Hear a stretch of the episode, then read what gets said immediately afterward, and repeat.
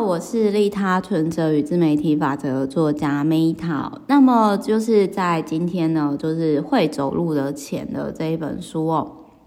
我想要先讲一下。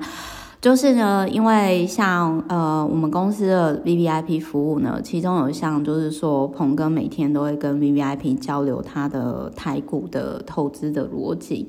然后最近呢，就是我的 VVIP 就是常常客户都赞美说，哦，Meta，我觉得那个你御夫有道哦，就是诶，鹏哥真的是讲越来越好了。然后我现在想说，嗯，其实我也不太就是会去管另外一半的人，但是我觉得可能有帮助的地方应该是说，因为我本来就是，虽然我不常讲。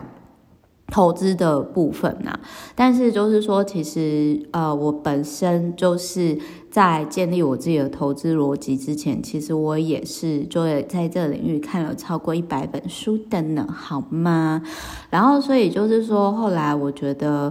呃，鹏哥他能够从体制内，然后因为投资，然后转换到体制外，过着比较自由的选择。我个人觉得说也很谢谢这一系列的投资书籍，然后我自己本身也是会跟。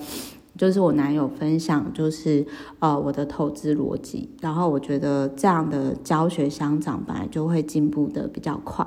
那么在会走路的钱呢，我先讲一下，就是这本书我所认同以及我个人觉得说跟我投资逻辑上比较有出入的部分。好，会走路的钱呢，我还蛮认同的，就是懂得赚年轻人钱，钱自动就会走到你的口袋。真的，为什么呢？因为年轻人哦，就是套路，就是还不懂江湖险恶的套路嘛，就是小白兔啊。所以，如果你今天呢，你是年轻人哦，你要记得一件事情：三十岁之前，你只要没有乱去上一些奇怪的投资课程啊、敛财啊，或者是。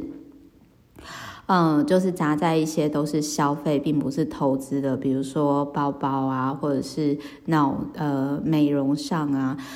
我不是说，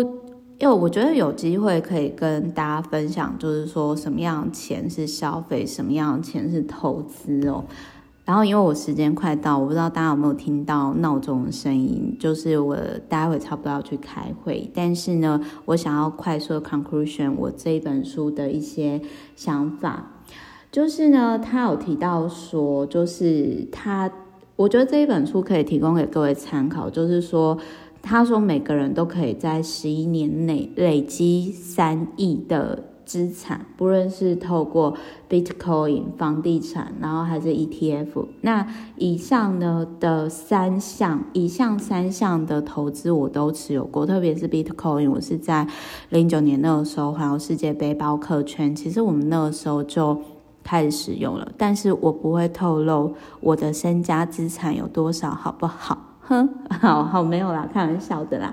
那但是再来就是我想要讲一件事情，就是我觉得这个作者他的投资的方式呢，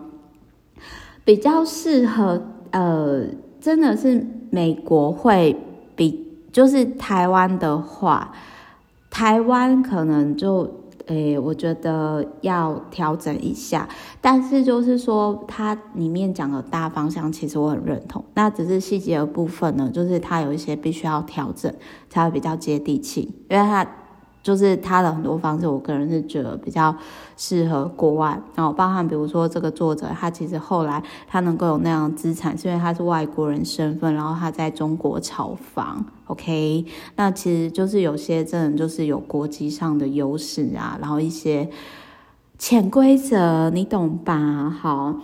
那所以就是说，